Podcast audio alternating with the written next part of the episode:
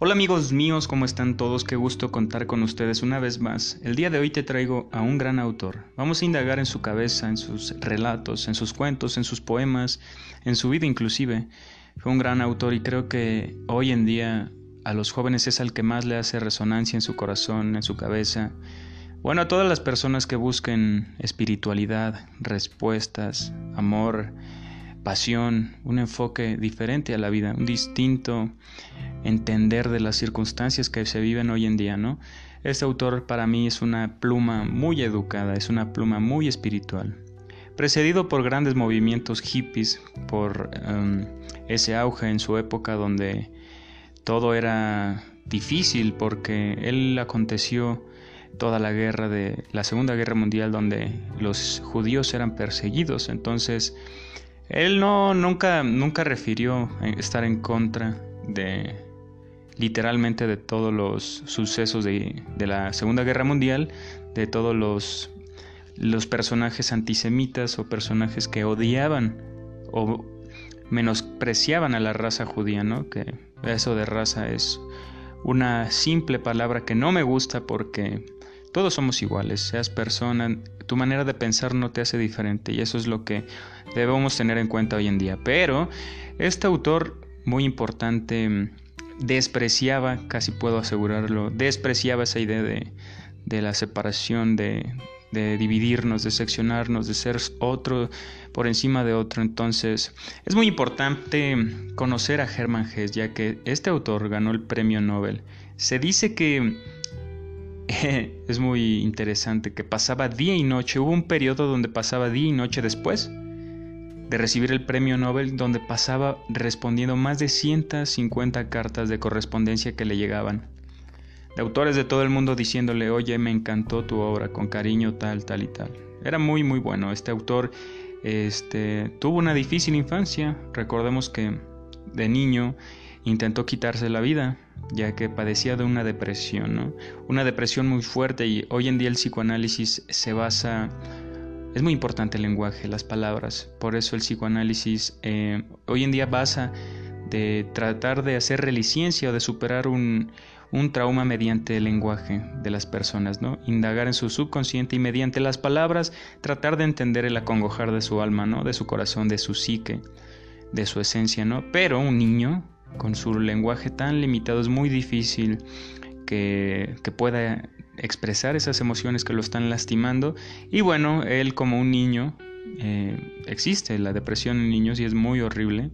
Él como niño pues no, no encontraba salida e intentó quitarse la vida. Entonces, una vida difícil, pero que fue plena. Vivió 85 años y creo que al final de los tiempos eh, encontró la paz reflejado totalmente en sus hermosas obras. Yo la verdad he tenido el deleite de leer a Fragmentos Demian, que también es una obra súper inteligente, pero las dos obras que he leído de él que me han encantado, que he tenido la oportunidad de, leer empezando por Siddhartha, que es una obra donde, donde este autor, este personaje, eh, relata una novela sobre la vida de Buda, ¿no? de Siddhartha Gautama, una persona que empieza en un nicho de abundancia, ¿no? en un hogar, en un nido en una casa donde tiene todo. Es un palacio, su padre es un acaudalado eh, personaje de, ese antiguo pueblo oriental o asiático, no me, no me recuerdo bien. Y este autor dice, no, esto está mal, esto no me da satisfacción plena, esto no me da plenitud, es la palabra que busco. Esto no me hace tan feliz, no me hace sentir bien, no me da paz interior. ¿Qué es? Entonces él se embarca en buscar las respuestas del alma, de la vida, de decir, bueno, qué es lo que necesita el ser humano para poder crecer, sentirse bien, para eh, sentirse feliz y no sufrir, que recordemos que eh, los procesos budistas em, tratan en su gran mayoría de, cómo evitar el sufrimiento, que, que, en su mayoría es el deseo el que lo causa, ¿no? Pero bueno, en fin, esta novela es muy interesante, trata el amor, trata de... No te quiero spoilear nada, pero trata sobre todas estas circunstancias que el devenir nos pone, ¿no? Los duelos. ¿Qué es un duelo? Pues todas estas batallas que sufrimos en el día a día con la muerte, el desamor, la tristeza, la ansiedad. Entonces este personaje nos deja grandes reflexiones diciendo, bien, uno como ser humano tiene que enfrentarse a todos esos monstruos, a esos miedos que, que el acontecer nos trae, porque no podemos vivir en un rincón. Mucha gente sí destina a tener una vida mesurada para no sufrir, no enamorarse, no caminar, no salir por miedo a morir, no, no manejar por miedo a ser, eh, por miedo a chocar, ¿no? Pero creo que la vida se trata de superar los miedos, como nos deja ver esta novela, que es muy interesante, que nos dice que él todo el tiempo se la pasó buscando a alguien que aprenderle, ¿no? Pero eh, al fin y al cabo se dio cuenta que el mayor aprendizaje que nos deja la vida es el errar, él dice, no necesitas maestro, tú eres tu propio maestro y aprende de tus errores, experimenta, prueba y ve y replica esa circunstancia otra vez para que no vuelvas a caer y tropezar en esa misma piedra. Es muy importante, pero ya no quiero, bueno, la segunda obra que yo leí que también me encantó fue El lobo estepario, un lobo de estepa, ¿no? Este lobo que, que es solitario, una persona diferente, una persona solitaria, pero una persona de esos locos apasionados por la vida, de esos vagabundos que, que buscan la trascendencia, que buscan las cosas en la vida que realmente la, vale la pena, como es, lo puede ser el amor, como lo puede ser este, la empatía, como lo puede ser también la soledad. Nos hace referencia y alusión a que estar solo no significa estar solo, sentirse solo, ¿no? No son las mismas cosas, estar solo y sentirse solo, ¿no? Estando solos puedes conocer mucho de ti mismo, puedes conocerte bien, puedes eh, entender y escuchar el silencio de tu corazón, por qué te sientes em, vulnerado ciertas cosas, ¿no? Y esta novela nos deja un regalo muy bonito. Luego hace una referencia sobre una planta que eh, habla del proceso de una persona que es, pues está acomodada, ¿no? Tiene mucho dinero y hace una referencia con esa planta, dice, Mm, esta planta qué onda, porque pues está destinada ahí, que nadie la toque, que no la vea el sol, que nadie vea lo que puede crecer, que nadie vea cómo, cómo puede aguantar el frío. Eh, se pone a reflexionar sobre esa planta y es una alusión a decir, bueno, este, la comodidad muchas veces nos trae vulnerabilidad, ¿no? Nos trae este estado, ¿cómo se dice? Un estado en calma, un estado mesurado que, que en tiempos de acción no nos sirve para nada, que no nos deja una enseñanza, ¿no? Y bueno, vamos a indagar en su vida. Eh, Hermann Hesse nos decía, al final de su, de su, vida empezó a escribir poemas, muy buenos poemas, y también eh, nos dejó ver que era un gran pintor de acuarelas. Eh, vamos a empezar a, citar una breve introducción que he preparado para todos ustedes. Después de la publicación en 1919 de su novela Demian, aparecida por primera vez en Alemania bajo la autoría de Emile Sinclair, muchos autores han usado un seudónimo, el de Hermann Hesse era Emile Sinclair. Por ejemplo, también está Gabriela Mistral, tiene otro nombre, el cual no recuerdo. Y también Pablo Neruda, que es uno de los que más me tengo aquí a la mano, que recuerdo cómo se llamaba el, el seudónimo, el apodo, el nickname de Pablo Neruda, es, Pablo Neruda, pero su nombre real es Neftalí Ricardo Reyes Basualto. Eh, es interesante, ¿no? Bueno, este Herman Hesse se puso a Emil Sinclair para protagonizar los hechos que relataban esta historia de Demian. Recordemos que, pues, hubo un tiempo donde lo, suprimieron, borraron, quemaron sus, sus libros porque, pues, iba en contra de todas estas ideas de una sola especie, individualismo, nacionalismo. Sabemos que el nacionalismo y el individualismo tiende a estar solos, tiende a, ser personalidades groseras, agrestes, difíciles, y también el nacionalismo tiende a una dictadura, tiende a, a un comunismo, ¿no? Entonces, este autor usa a Emile Sinclair como seudónimo para poder publicarse y bueno, tiempo después pues quemaron sus libros porque él con su literatura peleaba todo eso, abría las puertas a la espiritualidad, a decir que todos somos uno mismo, que del otro podemos aprender, que hay un regalo enorme al escuchar al otro, ¿no? Dice, em, obtuvo fama inmortal, aunque en 1904 había salido a la luz su primera novela, Peter Kamenzind, que él había granjeado en pocos elogios.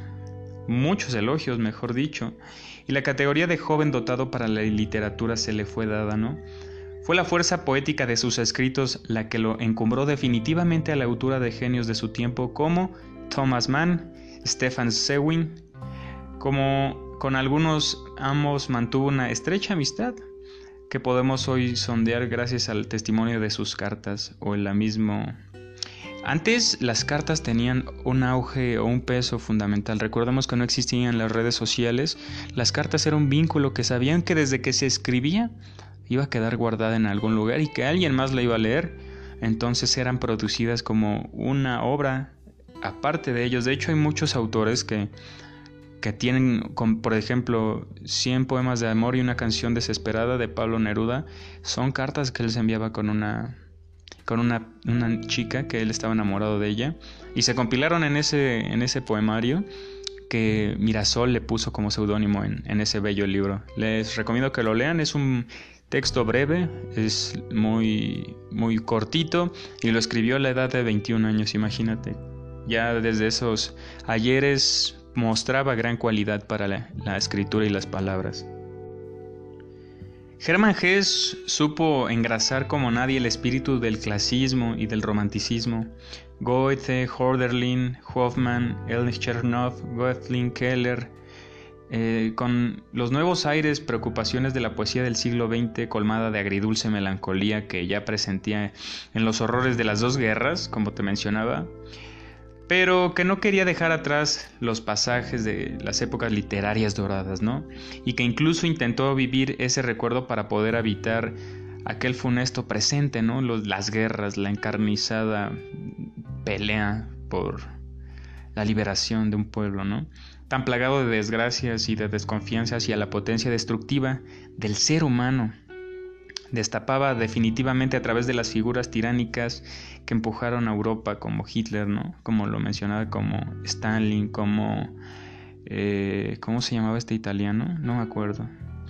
Eh, pero sí, teníamos un mundo al, borde del abismo con, cuando Italia entra a Etiopía con Selassie, este político que según era la reencarnación de, del Mesías, algo así. Tenían em, muchos movimientos rastafaris con este con este em, Mussolini se llamaba. Mussolini invade Etiopía y esto ocasiona el desenlace de la Segunda Guerra Mundial también la muerte de un canciller en la primera. Y bueno vamos a empezar a citar algunos breves poemas hermosos y muy profundos de Hermann Hesse. Espero que te gusten porque a mí me llenan de ilusión, me llenan de nostalgia, tocan una parte, una fibra sensible de mi corazón. Un sueño. Salas cruzadas tímidamente, centenares de rostros desconocidos, lentamente, una tras otra, las luces palidecen. Cuando su brillo se enturbia y se apaga con el crepúsculo, un rostro me parece familiar. La nostalgia del amor encuentra conocidos los rostros que otra fueron extraños. Escucho nombres de padres, hermanos y compañeros, también de héroes, mujeres y poetas que yo admiré de mucho, pero ninguno de ellos me concede siquiera una mirada. Las llamas de una vela se desvanecen en la nada y dejan el murmuro entristecido del corazón de poemas olvidados en la oscuridad y lamentos que retornan sobre los días consumidos, convertidos en leyenda y en un sueño de luz gozada en el pasado.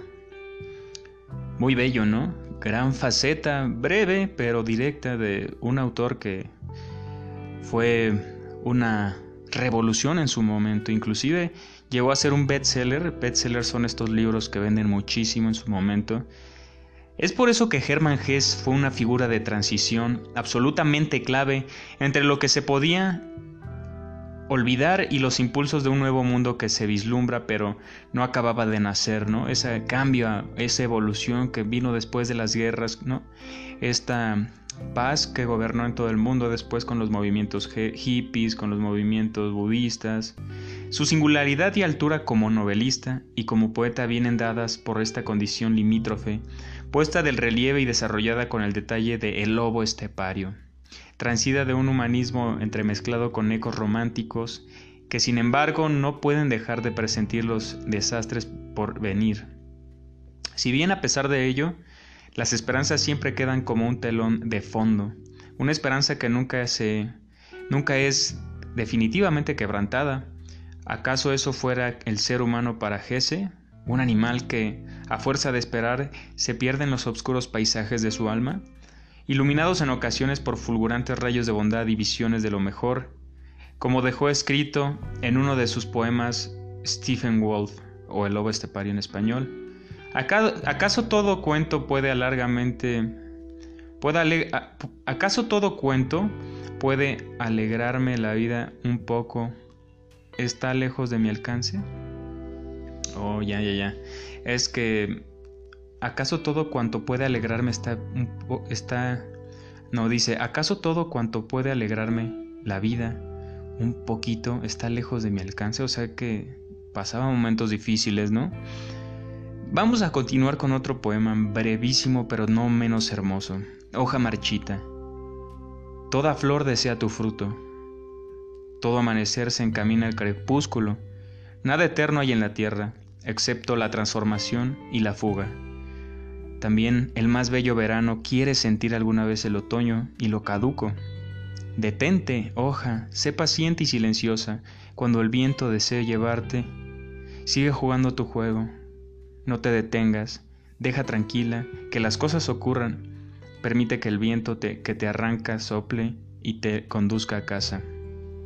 Ok, gran poema de, que habla sobre el devenir, sobre la muerte, sobre el deleite de lo imperfecto, de lo mortal, de la decadencia, de envejecer, ¿no? Todo esto de esta metáfora de la hoja que, que se va, que, que, no tiene miedo ya de morir, ¿no? Muchas veces nos hace un hoyo ciertas nociones, ciertas ideas, pero es algo que no estamos preparados, pero es algo natural. No tiene por qué quitarnos el sueño, no tiene por qué eh, robarnos estos instantes en los que sí estamos, pero estamos alejados y distantes de ellos por este pesar resonante de nuestra conciencia que, que nos ataladra y nos atormenta día y noche, ¿no? Déjala descansar, déjala de un lado, no le hagas caso y disfruta lo que tienes enfrente, ¿no? Continuamos con otro breve y hermoso poema llamado Hacia la meta. Siempre he andado sin meta, nunca deseé concederme descanso y mis caminos eternos me parecieron. Comprendí al final que caminaba en un círculo y me sentí cansado del viaje. Toda mi vida cambió en aquel instante. Errante voy hacia la meta pues bien sé que en cualquier camino la muerte me tiende su mano. ¡Guau! ¡Qué hermoso poema! Y es, es muy cierto, ve cómo, cómo esta idea de nos vamos a morir, disfruta tu camino. No estés apresurado por todas estas cosas que nos dicen que tenemos que hacer algo y tienes que ser alguien y tienes que todo, todo, todo el, el, este, esta nueva etapa moderna es tienes que hacer esto y tienes que hacer esto, debes hacerlo. Y no, y por ver una meta que parece distante, pasamos desapercibida la vida que tenemos enfrente, pasamos desapercibido momentos dulces, alegres, donde el corazón se siente distante por ir a la meta, hacer algo, lograr algo. Sé constante, sé prudente, pero disfruta, amigo mío, ese es el mensaje que me deja este breve y hermoso poema. Continuamos con otro poema tan bello que es En la niebla. Resulta extraño caminar en la niebla. Solo está cada arbusto, solitaria cada piedra. No hay árbol que no contemple a su semejante. Todos estamos solos. Lleno de amigos estuvo, otrora para mí el mundo. Cuando mi vida resultaba aún sencilla, ahora que cae en la niebla, nada resulta claro.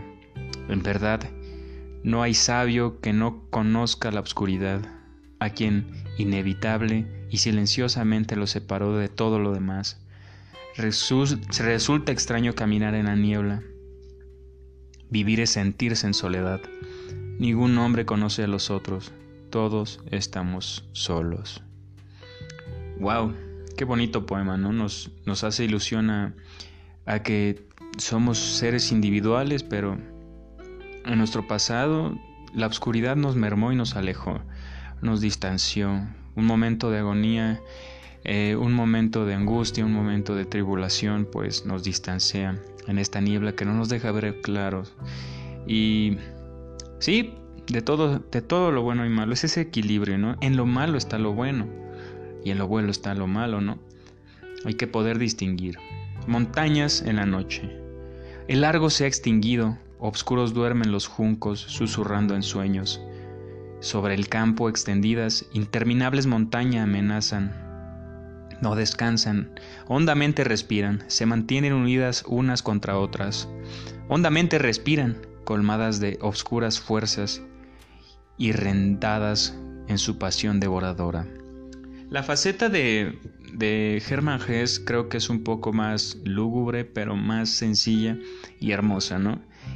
Quiero decir con esto que no todo, todo es obscuridad, pero sí es un momento de reflexión, porque mm, mucha gente está a favor del pesimismo y otros del optimismo, pero no hay tal cosa. Las cosas son como nosotros somos y como lo quieras ver. Si a mí me lo preguntas, yo creo que conviene mejor verlos de manera frías y tratar de sacar de todo lo más oportuno y prudente que nos ayuda a crecer, de lo bueno y de lo malo, ¿no? Montañas en la noche fue un gran poema. Seguimos con Oda a Olderlin. Amigo mío de mi juventud, a ti vuelvo agradecido, de atardecer en atardecer, cuando entre los saucos en el jardín que duerme no suenan más que la fuente susurrante. Ya nadie te conoce, amigo, en estos nuevos tiempos muchos se han alejado del siliente encanto de Grecia. Sin plegarias, sin dioses y sin alborozo, el pueblo camina sobre el polvo. Pero en una secreta bandada de fervientes ensimismados, a los que Dios llenó el alma de añoranza, todavía resuenan las canciones de tu arpa divina. Cansados del trabajo, regresamos prestos a la extasiante noche de tu canto, cuyas ondeantes alas nos protegen con un sueño dorado. Nuestra eterna nostalgia que nos conduce a los templos de los griegos, mas nos encanta con el ardor encendido de tu canción, más, dolorosamente arde en pos de aquellos sagrados tiempos pasados. A ver, esta, esta es un poema más difícil ¿no? de, de entender, pero creo que es esa conexión a su yo del pasado, a su alma, a decir que esta conexión con las demás personas se han alejado de la espiritualidad, ¿no? La nostalgia es el único recuerdo que nos quedan de, de esa empatía con, con, la vida, con el Creador, que cada vez el ser se aleja más de sí mismo, de su conciencia, de su corazón, de su espíritu y de su creación o de su Creador. Seguimos con otro poema muy bello que se llama Escrito en la arena. escrito en la arena, que lo hermoso y lo encantador sea tan solo aliento y tormenta, que lo delicioso, lo maravilloso y lo propicio no duren, que las nubes, flores, pompas de jabón, que los fuegos artificiales y la risa de los niños, la mirada de una mujer en el espejo y tantas cosas tan maravillosas desaparezcan, apenas descubiertas, que duren no más de un instante. Ah, eso es lo que sabemos con tristeza, lo duradero, lo duradero e inmóvil, no nos parece tan valioso. Piedras preciosas de fuego gélido, pesada barra de oro reluciente, las mismísimas estrellas, que, que permanecen alejadas y extrañas, no nos resultan semejantes a nosotros, seres transitorios, no llegan a lo más profundo del alma. Es como si lo hermoso y lo amable tendiera a la destrucción, cerca siempre de la muerte, y que lo valioso, las notas musicales, que desde, que desde el nacimiento corren y se extinguen, son más que el ligero aliento, torrentes, huida y dolorosamente derribados por un leve soplo, no permanecen más que el tiempo que dura un latido, sonido tras sonido, casi apenas entonados manan y se esfuman, y así se entregan a lo fugaz, lealmente nuestro corazón a la vida, a lo que surge de continuo y no a lo que rugido dura. Muy pronto lo que permanece nos fatiga, joyas, rocas y el cielo estrellado a nosotros, errantes del eterno cambio, almas y pompas de jabón, al tiempo unidos y fugaces, a quienes el rocío de una hoja rosa, a quienes el cortejo de unas aves, la muerte de las nubes, el brillo de la nieve, el arco iris, la mariposa voladora, nosotros, a quien el roce del sonido de una risa fugaz nos parece una fiesta o nos causa dolor, amamos cuanto nos es semejante y entendemos lo que el viento escribe sobre la arena. Wow. Y es verdad, muchas veces las cosas pequeñas se pasan desapercibidas por lo cotidiano, pero en una sonrisa, en una risa, te vas a dar cuenta que, por ejemplo, puede haber una risa que no te resuene, puede haber una risa que te cause encolerizarte, náuseas inclusive, te cause pánico, ansiedad de tan antisonante que puede llegar a ser, ¿no? Antimelodiosa que puede llegar a ser. Pero amigo mío, ¿sabes qué es lo bonito? En todo hay deleite, todo es arcilla para el escultor. Incluso en esa risa tan irrisoria, tan rara, pues te vas a dar cuenta que ni una es igual a la otra y pocas veces te vas a encontrar una risa tan singular y bueno, analiza todo lo que pasa en tu vida y verás que hay cosas pequeñitas que siempre pasamos desapercibidos. Por ejemplo, ninguna sábana es igual a la otra, ninguna conversación es igual a la otra. Doblega el tedio, es lo único que te puedo decir, porque el tedio nos doblega a nosotros y nos hace ver que el mundo ya no es un regalo, que el mundo es oscuro. Y no es así. Noche solitaria. Vosotros, hermanos míos, pobres hombres, cercanos o alejados, vosotros, que a la luz de las farolas soñáis con un consuelo para vuestras penas, vosotros, silientes, que unís las manos orando, renunciando, sufriendo en las pálidas noches estrelladas, vosotros que palidecéis o permanecéis despiertos, Navegantes sin astros ni ventura, rebaño errante sin cobijo, extraños y sin embargo mis hermanos, devolvedme el saludo que os ofrezco. ¡Wow! ¡Wow! Um, denota un, una parte de la sociedad que se vivía en ese, en ese momento, ¿no? Um, siendo judío, siendo creyente religioso, ¿no? Siendo lo que fueras, pues en esos momentos creo que se vivía un momento de apatía, ¿no? Creo que una, una idea que permeó el colectivo se, se tomó muy en serio, hizo un peso enorme en la sociedad de ese momento, ¿no? Y este poema me, me, hace sentir, me hace pensar, me hace viajar ese momento donde, pues, no sé cómo lo menciona, ¿no?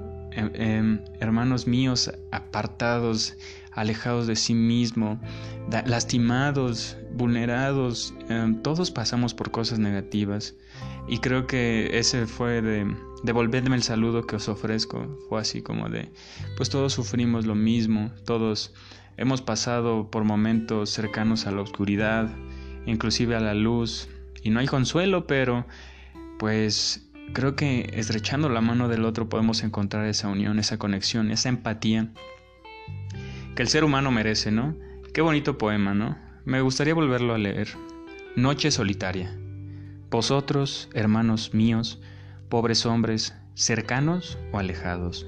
Vosotros, que a la luz de las farolas soñáis con un consuelo para vuestras penas. Todos tenemos penas, ¿no? Hermanos míos. Vosotros, silientes, que unís las manos orando, renunciando, sufriendo en las pálidas noches estrelladas, vosotros que padecéis o permanecéis despiertos, navegantes sin astros ni ventura. O sea, que no tienen una meta, ¿no? Que van como ciegos, rebaño también les dice, ¿no? Navegantes sin astros ni rebaño sin cobijo errante. Eh, extraños y sin embargo mis hermanos, devolverme el saludo que os ofrezco. Aquí hace alusión también a algo que decía Nietzsche sobre el eterno rebaño.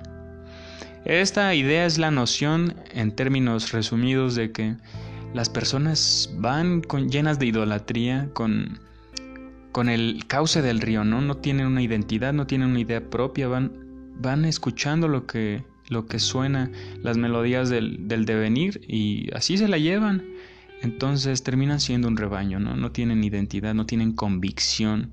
Y esto es lo que eh, toda una civilización eh, tan letrada, tan hermosa, con grandes autores como fue Alemania, cayó en una dictadura y poco se puede entender, ¿no? Cómo alguien tan vasto y lleno de conocimientos pudo, pudo caer en esta apatía, en esta esclavitud hacia otros pueblos hermanos, ¿no? Cumpleaños. Hemos nacido a medias, no del todo, somos un simple ensayo de lo eterno, aunque creemos, a pesar de ello, que cada criatura se encamina a un fin, que de la unidad parte y se dirige a todo y efímeros y débiles, todo ha creado la naturaleza y es, sin embargo, meta y esperanza de todo el ser piadoso, hacerse en un Dios y fuerte y eterno. Ay, es que Hermann Hesse siempre fue una pluma cálida para el alma, fue un autor que nos dejó grandes reflexiones, era poeta, novelista, pintor, Está, está, compuesta su obra de más de 40 libros publicados que le valieron el reconocimiento del Premio Nobel entonces creo que no hay, no hay un, un legado que no nos haya dejado este gran autor. Continuamos con esbozos. El viento del otoño crepita frío entre los juncos secos, envejecidos por el anochecer. Aleteando, las cornejas vuelan desde su sauce tierra adentro. Un viento solitario se detiene un instante a una orilla. Siente el viento en sus cabellos, la noche y la nieve que se acercan. Desde la orilla en las sombras mira la luz enfrente donde, entre nubes, y largo la línea de la costa más lejana todavía refluye en la cálida luz, aureo más allá, dichoso como el sueño y la poesía. La mirada sostiene con firmeza en la fulgurante imagen, piensa en la patria, recuerda sus buenos años, ve palidecer el oro, lo ve extinguirse, se vuelve y lentamente se dirige tierra adentro, desde aquel sauce. Este autor recordemos que fue ganador del premio Nobel, pero te tengo, te tengo el texto o el libro que, que lo llevó a ganar esa gloriosa distinción para todo escritor, y es El Lobo Estepario. Es un fragmento de esa novela que es muy bella. Yo aquí, a ver, yo aquí tengo mi ejemplar, creo que Ediciones Leyenda. Es una edición de bolsillo, es una versión muy breve, muy bonita, que cuenta con diferentes, con diferentes eh, libros muy buenos como los son Demian, como son Siddhartha, de Hermann Hesse, por supuesto, y también La Metamorfosis de Franz Kafka, Carta al Padre también de Franz Kafka, otro gran autor que espero tener pronto aquí.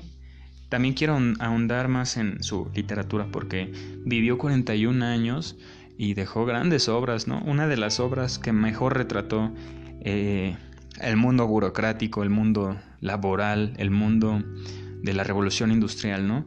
Y con ustedes, para culminar esta bonita mm, conversación, diálogo, con esta concluyo, es El Lobo Estepario. Le, valió esta obra eh, el premio Nobel y espero que te guste.